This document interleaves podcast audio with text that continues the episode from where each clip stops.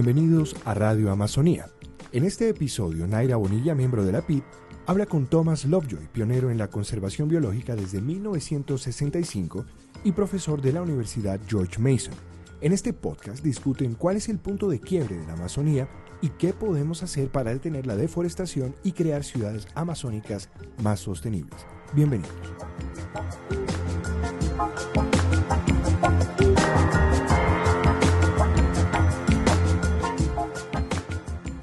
So, hello, Dr. Lovejoy. Uh, well, I'm very happy to have you here in uh, Radio Amazonia talking with us about the Amazon. So, first, I wanted to ask you uh, could you please tell us a bit about your professional background and the importance of the Amazon for you? So, I got interested in biology and nature uh, at a very young age, around age of 14. And as my education progressed, I only got more and more interested. And basically, I was hoping for a life of scientific adventure. And as it turned out, I had an opportunity to go to the Amazon 52 years ago. Uh, and it was very exciting, and I never looked back. So I've been been working in the Amazon for 52 years already. So as for the importance of the Amazon, I mean, it, it is the world's largest tropical rainforest. Uh, it is the single largest repository of biological diversity on land. Uh, it's the world's largest river. It's the river with more species of fish in it than any other. It's it's basically you know like a Christmas stocking for biologists. Always new things to be learned. Yeah, that's true. The Amazon is truly uh, an amazing place, and so you've had many many years of experience in the Amazon. You know the Amazon very well, and I know you've talked about the a tipping point that we're reaching in the Amazon regarding deforestation. So, can you please explain to us what is this tipping point and what does this mean for the Amazon? So, to begin with, in the mid 1970s, uh, there was some really important research that showed the Amazon made half of its own rainfall. Uh, that was the first time in, in history there was evidence that vegetation not only was the consequence of climate, but also had an influence on climate. And basically, the way it works is uh, an air mass with moisture comes off the tropical Atlantic on the eastern end of the Amazon.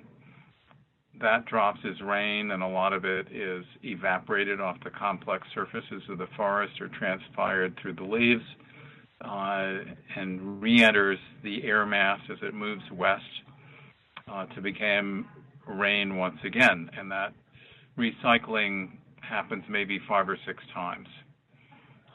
So, knowing that, it became obvious that too much deforestation could at, uh, at some point cause that hydrological cycle to unravel. And so that's the tipping point we talk about. At what percentage of deforestation would the forest lose its ability to make half of its own rainfall? And I believe from various lines of evidence that that is around 20% of deforestation. Uh, I think we're very close to that, uh, and that it would make sense to do some active reforestation and build back a margin of safety. Yeah, I I completely agree with you. I think deforestation it's at a very critical point right now. And well, as you have seen in the Amazon region, well many countries are trying to to fight back deforestation and to create new alternatives for for the forest to try to reforest uh, uh, bring about new technologies, new innovation. So, what do you think can be something that can be done to reach this uh, to com- like to achieve this deforestation and not reach this tipping point? What innovations do you think can be integrated to stop deforestation?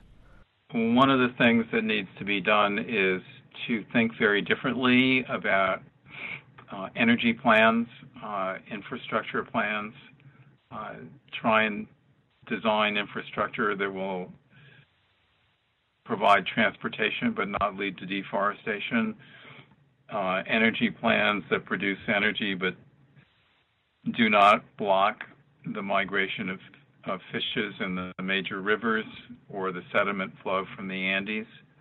Um, and I also think the role of cities in the Amazon is very important to the extent that we can create livable cities uh, with economic activities that do not heavily affect the surrounding forests will have been we will have been creating opportunities for the local people that fits with a sustainable Amazon. Yeah, I completely ag- agree with you, and I think that's very important now because we have a lot of cities, at least here in Colombia, in the um, like in the limits of deforestation. There are many cities that also want to um, thrive economically, of course, because there's a lot of people that live there and that need also this economic activity. So, do you have? Could you tell us maybe in some example you know of of a city that integrates technology and economic opportunities, but also uh, preserves the Amazon and doesn't contribute to deforestation? So I think the city of Manaus is a really interesting example, and you know, for decades, people have pointed to Manaus but because it is an economic free zone, which meant that actually it's an example that's not easy to replicate. Scratching below the surface, uh, when you look at the economic activity that occurs in Manaus, it's mostly assembly work using materials that are not drawn from the surrounding forest. So, uh, computer boards are built in Manaus. Harley Davidsons are built in Manaus.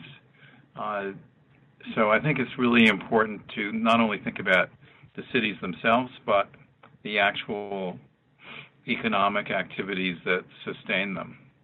Uh, and to the extent that they really do not degrade the surrounding landscape, then it will be a sustainable city.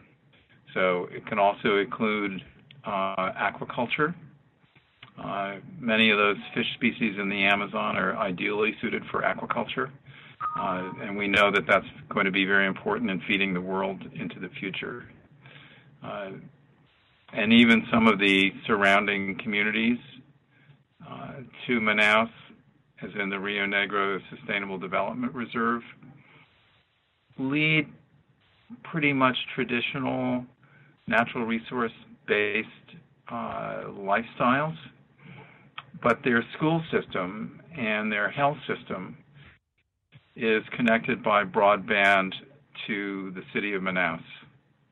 And so the teachers can draw on educational materials beyond their village. The nurse uh, can consult with doctors in Manaus when something is more complicated than he or she can handle. Uh, and they're actually quite able in consultation with doctors to decide when a patient actually should go to uh, a major hospital in Manaus.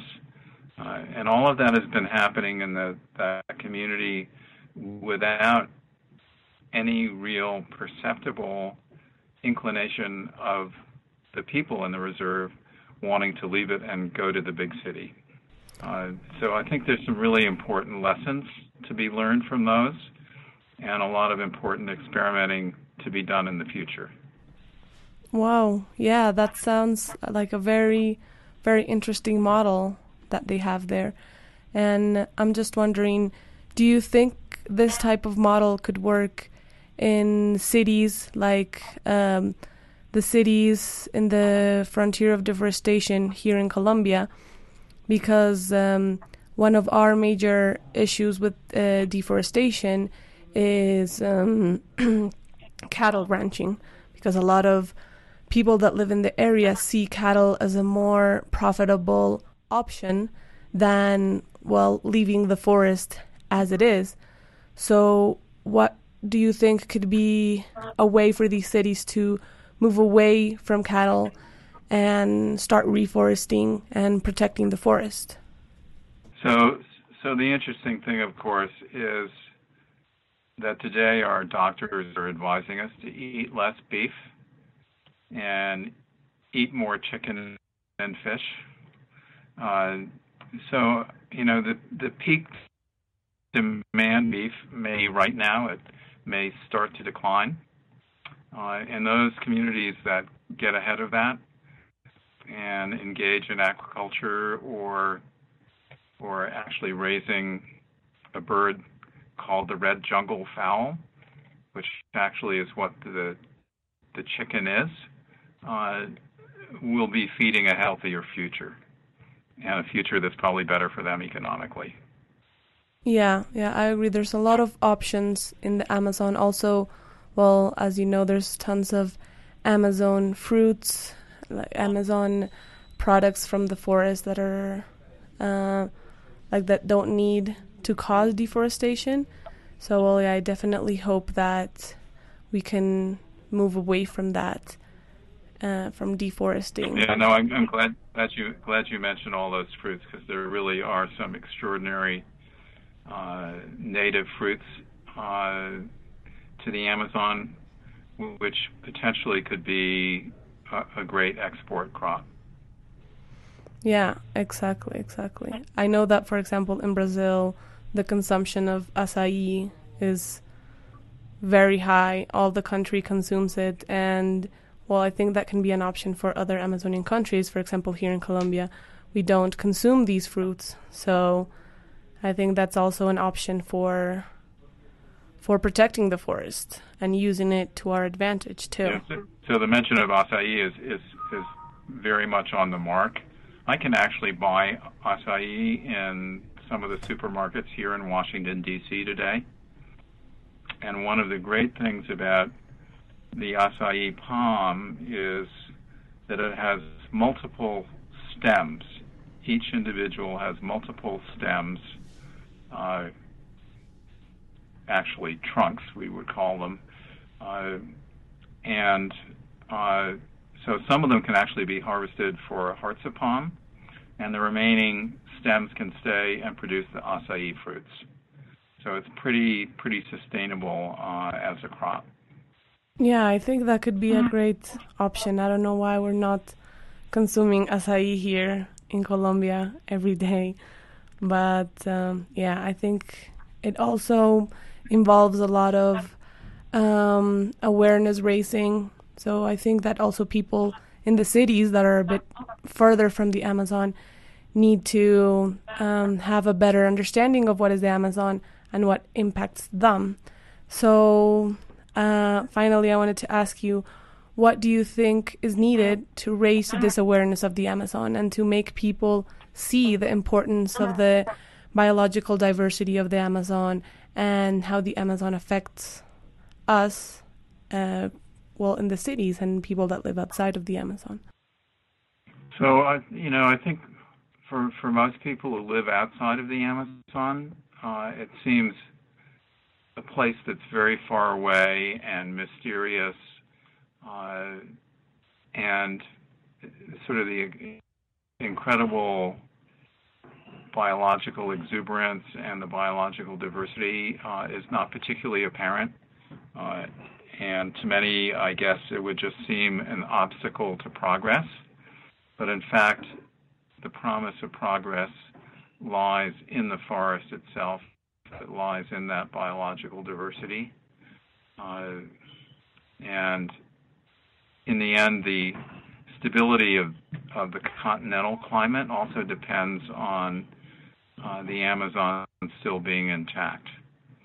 So I think it's really important uh, for everybody going to school in all the eight Amazon countries whether they live in the Amazon itself or not, uh, to have basic lessons about what the Amazon is and why it's important. Yeah, I I completely agree with you. I think we need much more awareness raising of how the Amazon affects us and how well it keeps the balance of many ecosystems around Latin America and around the world. So, well, Dr. Lovejoy, thank you so much for being with us here at uh, Radio Amazonia. And, well, I hope, uh, well, you keep uh, fighting for the reforestation of the Amazon and for the biological diversity of the Amazon. Well, you can count on that, and I can't wait to get back to Colombia. Well, well we're happy to have you here. Great. Thank you.